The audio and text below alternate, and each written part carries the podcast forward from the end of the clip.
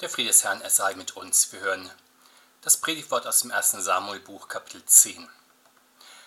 Samuel aber rief das Volk zusammen zum Herrn nach Mitzpah und sprach zu den Israeliten, so sagt der Herr, der Gott Israels, ich habe Israel aus Ägypten geführt und euch aus der Hand der Ägypter errettet und aus der Hand aller Königreiche, die euch bedrängten. Ihr aber habt heute euren König, euren Gott verworfen, der euch aus aller eurer Not und Bedrängnis geholfen hat, und habt gesprochen, nein, setze vielmehr einen König über uns. Wohlan, so tretet nun vor den Herrn nach euren Stämmen und Tausendschaften. Als nun Samuel alle Stämme Israels herantreten ließ, fiel das Los auf den Stamm Benjamin. Und als er den Stamm Benjamin herantreten ließ mit seinen Geschlechtern, fiel das Los auf das Geschlecht Matri. Und als er das Geschlecht Matri herantreten ließ, Mann für Mann, fiel das Los auf Saul, den Sohn des Kisch. Und sie suchten ihn, aber sie fanden ihn nicht. Da befragten sie abermals den Herrn, ist denn der Mann überhaupt hergekommen? Der Herr antwortete, siehe, er hat sich bei dem Tross versteckt. Da liefen sie hin und holten ihn von dort, und als er unter das Volk trat, war er eines Hauptes länger als alles Volk. Und Samuel sprach zu einem Volk, da seht ihr, wen der Herr erwählt hat, ihm ist keiner gleich im ganzen Volk. Da jauchzte das ganze Volk und sprach, es lebe der König. Samuel aber tat dem Volk das Recht des Königtums kund und schrieb's in ein Buch und legte es vor dem Herrn nieder. Und Samuel entließ das ganze Volk einen jeden in sein Haus. Auch Saul ging heim nach Gibea und mit ihm gingen die vom Heer, denen Gott das Herz gerührt hatte. Der Herr segne uns diese Worte. Amen. Unser Bibelwort führt uns an den Anfang der Königsordnung im Alten Testament. Bekanntlich gab und gibt es in Vergangenheit und Gegenwart sehr unterschiedliche Staatsordnungen. In der Geschichte des Gottesvolkes steht eine theokratische Ordnung am Anfang. Diese mag mit beeinflusst sein durch das Gottkönigtum des ägyptischen Pharaos, auch Mose vereinte in seiner Person geistliche und weltliche Führungsaufgaben, allerdings mit dem wesentlichen Unterschied zum Pharao, dass er selbst natürlich nicht göttlichen Status hatte. Zudem besteht die Besonderheit dieser frühen Prophetenherrschaft darin, dass Gott direkt zu Mose spricht und das nicht nur in den religiösen Angelegenheiten des Volkes, sondern auch in den Fragen, die zur weltlichen Leitung und Führung gehören. Das unterscheidet die theokratische Ordnung Israels von anderen Priesterherrschaften in anderen Völkern, etwa auch bei den Kelten oder den Germanen. Auf die Zeit der prophetischen Führungsgestalten Mose und Josa folgte dann die Epoche der Richter. Sie standen zwar auch noch unter der ziemlich direkten Leitung und Führung des Geistes Gottes, aber sie waren keine Gottesmänner mehr mit geistlichen Funktionen, sondern vornehmlich Anführer und Kriegsherren ihres Volkes. Der letzte der Richter ist Samuel, auch wenn er sehr lange das Richteramt ausübte, könnte man sagen, dass er es eher kommissarisch tat, denn eigentlich war er ja berufener Gottesmann und Prophet am Heiligtum von Silo, insofern erneuerte er noch einmal das theokratische Amt, das Mose innegehabt hatte. In seinem Alter setzte er seine Söhne als Richter ein und versuchte damit sozusagen eine erbliche Richterherrschaft zu installieren. Das hatte es zuvor nicht gegeben, da Gott die Richter immer nur von Fall zu Fall in besonderen Notsituationen und aus den unterschiedlichsten Stämmen und Familien berufen hatte. Doch die Söhne Samuels hatten so schwere, schwerwiegende charakterliche Mängel, dass ihnen die umfassende Anerkennung versagt blieb. Das Volk forderte stattdessen nun einen König, also eine feste erbliche Herrschaftsfolge und eine regelrechte Staatsordnung. Unter den Propheten und Richtern zuvor gab es zwar Gebote, Satzungen und Rechte für das Gottesvolk, aber keine nennenswerte staatliche Ordnung. Das ändert sich dann mit dem Königtum. Erstaunlich nun ist, dass der Übergang zum Königtum von Gott keineswegs begrüßt wird, sondern als Abfall vom Königtum Gottes und vom theokratischen Ideal angesehen wird, denn das Volk will nun nicht mehr durch einen Gottesmann regiert werden, sondern durch einen unabhängigen Herrscher. Diese Minderung des geistlichen Einflusses auf die weltliche Herrschaft wird als Rückschritt empfunden, nicht aber als Fortschritt. Das ist bekanntlich in den historischen Wissenschaften, wie wir sie kennen, anders. Hier wird die Geschichte als beständige Evolutions- und Fortschrittsgeschichte verstanden. Ein inneres Entwicklungsgesetz treibt die Geschichte von primitiven und niederen Lebensformen zu immer entwickelteren und höheren. Dabei versteht die Gegenwart sich immer als höchste Blüte und Entfaltung der Entwicklung und als Speerspitze zu immer größerem Fortschritt in der Zukunft. Diese Konzeption gilt für alle Lebensbereiche in unserer Zeit, auch für die Gesellschaftsordnung, sodass die parlamentarische Demokratie westlicher Ausprägung sich als höchste Staatsform versteht. Diesen unbändigen Fortschrittsoptimismus teilt die Heilige Schrift insgesamt nicht, insbesondere aber das Alte Testament nicht. Hier ist das gesellschaftliche Ideal die Theokratie der Wüstenzeit, das heißt keineswegs dass die Zeit danach nur einen Abfall darstellt. Es gibt dann ja so goldene Zeiten wie die Herrschaft des Königs David oder spätere fromme Herrscher auf dem Thron Davids. Aber diese Zeiten sind dann den frühen theokratischen Epochen mindestens ähnlich. Allerdings trotz der Vorbehalte gegen die monarchische Ordnung beauftragt Gott Samuel dann, diese einzuführen. Wir bekommen sie auch in wichtigen Grundzügen im ersten Samuel-Buch beschrieben. Das ist sehr aufschlussreich, weil wir hier zentrale Elemente nicht nur der späteren Monarchien finden, sondern auch der späteren demokratischen Ordnungen. Zunächst erfahren wir, dass Gott den König beruft. Er lässt Saul durch den Propheten Samuel zum König salben. Wir hören auch, dass diese Salbung die Begabung mit dem Geist Gottes nach sich zieht. Diese feierliche und persönliche Berufung des Königs durch Gott ist die Grundlage für das, was in den europäischen Monarchien später Gottesgnadentum genannt wurde. Könige wussten, dass sie von Gottes Gnaden regierten, also von Gott ihre Herrschaft und ihre Autorität hatten.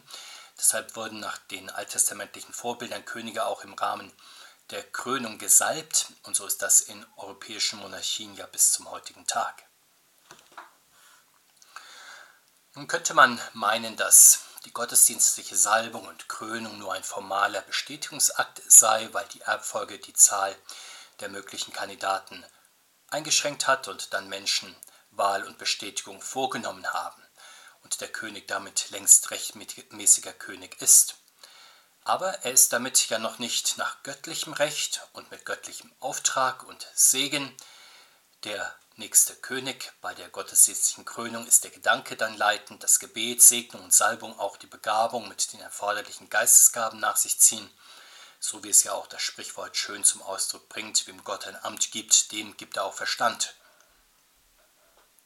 In unserer staatlichen Ordnung wird diesem Tatbestand immerhin insofern Rechnung getragen, als vor der Einführung in wichtige Staatsämter ein Gottesdienst stattfindet und Amtsträger die Möglichkeit haben, ihren Amtseid mit einer Anrufung Gottes abzulegen.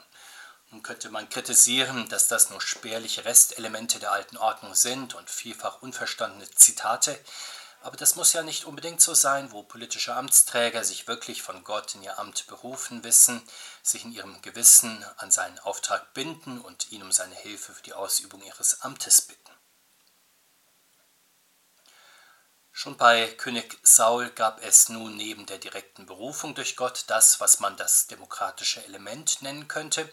Das Volk wird an der Wahl des Königs beteiligt, davon hören wir in unserem Predigtwort. Nur nicht nur so, dass es die Berufung Saus zur Kenntnis nimmt und bestätigt, sondern durch eine echte Wahl. Allerdings bei dieser Wahl wählt Gott durch das Losverfahren den geeigneten Kandidaten aus dem Volk heraus. Es wird nicht nur einmal gelost, sondern dreimal zunächst der richtige Stamm, dann das richtige Geschlecht und schließlich die richtige Person, so fällt das Los auf Saul. Damit bestätigt das Losverfahren aus dem Volk heraus die vorangegangene Berufung durch Gott. Nun könnte man im Vergleich mit unserer heutigen Praxis meinen, dass dem Volkswillen durch Auslosung keineswegs so Rechnung getragen wird wie durch Abstimmung. Allerdings auch in unserer Wahlordnung kann der, der Volkswille bei der Besetzung der höchsten Staatsämter sicher nur sehr gebrochen artikulieren. Dann ist es ja so, dass Parteien die Vorauswahl bei den Kandidaten treffen. Der Kandidat kann nicht direkt gewählt werden, sondern nur eine Partei, die dann im besten Fall den Kandidaten stellt. Aber selbst im Fall einer möglichst direkten Vorauswahl von Kandidaten durch den Wähler und einer persönlichen Wahl des Kandidaten selbst stellt sich ja doch die Frage, was eigentlich Volkswille bedeutet, wenn zum Beispiel 10 Millionen oder sogar 40 Millionen oder noch mehr Personen ihre Stimme abgeben und jemanden wählen, wie auskräftig ist dann eigentlich dieser Entscheid?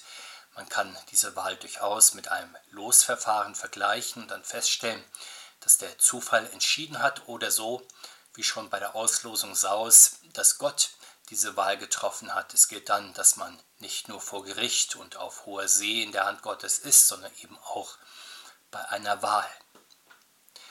Diese Wahrheit nun wird bei der Auslosung Saus sehr klar zum Ausdruck gebracht. Es beginnt mit einer gleichsam gottesdienstlichen Ermahnung. Samuel stellt dem Volk Gott vor, der es aus der Sklaverei in Ägypten befreit hat und dessen Königtum es nun durch eine menschliche Ordnung ersetzen will. Dann führt er die drei Losgänge durch und stellt zum Schluss in exakter theologischer Sprache das Wahlergebnis fest. Seht, wen der Herr erwählt hat. Nicht der Zufall des Loses also hat entschieden oder das Volk durch seine gleiche und geheime Wahl, sondern Gott. Sehen wir weiter, wie König Saul dann sein Amt führt. Damit kommen wir zu der Frage, welche Verantwortung die staatlichen Amtsträger insgesamt haben. Sie sind ja gebunden an das göttliche Gesetz, sie sind ja Gottes Dienerin, die das Böse in der strengen Bindung an das Gesetz bekämpfen sollen. Im Fall König Saus wird uns sehr eindringlich gezeigt, wie er selbst sozusagen mit dem Gesetz in Konflikt gerät. Ihm gelingt es in schwierigen Entscheidungen nicht mehr sowohl seine Verantwortung gegenüber Gott als auch gegenüber den Menschen gerecht zu werden.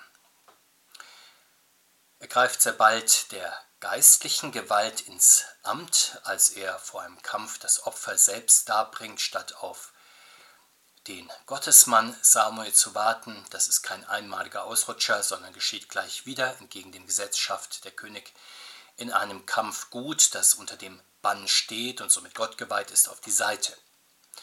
Als er jeweils zur Rede gestellt wird und auf seine Übertretungen der eigenen Befugnisse hingewiesen wird, weiß er sich geschickt zu verteidigen. Er dehnt dann nicht nur das Gesetz zu, seinen Gunsten aus, sondern bringt sogar fromme Begründungen für seinen Gesetzesbruch vor.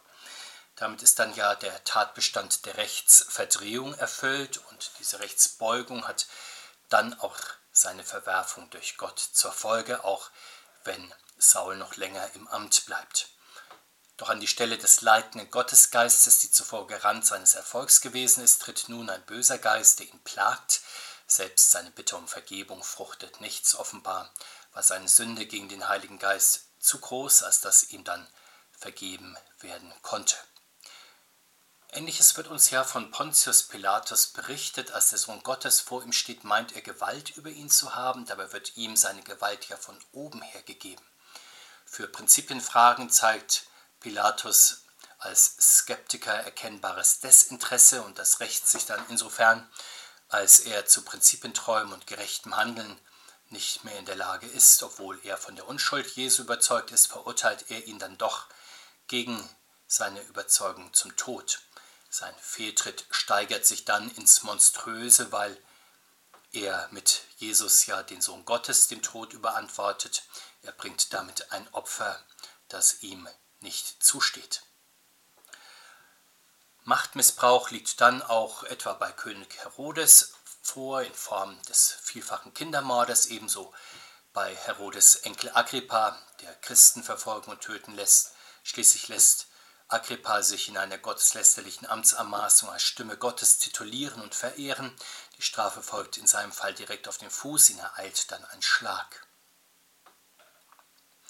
sehen wir an dieser Stelle kurz in die neuere Zeit hinein. Für die neuere Geschichte sind die wichtigen Abwege oft beschrieben worden, auf die eine Gesellschaft und Politik geraten sind, die sich von ihrer Bindung an Gott und sein Wort gelöst hatten. Denken wir an die Vergottung von Führer, Volk und Vaterland im Nationalsozialismus, die schließlich zu einem bösen Erwachen geführt haben. Denken wir auch an die Verklärung des neuen Menschen, seiner Selbsterlösung, Selbstvervollkommnung im Sozialismus. Hierher gehören auch die Weltrettungsideen, von denen unsere Gegenwart bisweilen sehr stark erfüllt ist. Denken wir schließlich an den Versuch eines dritten Weges,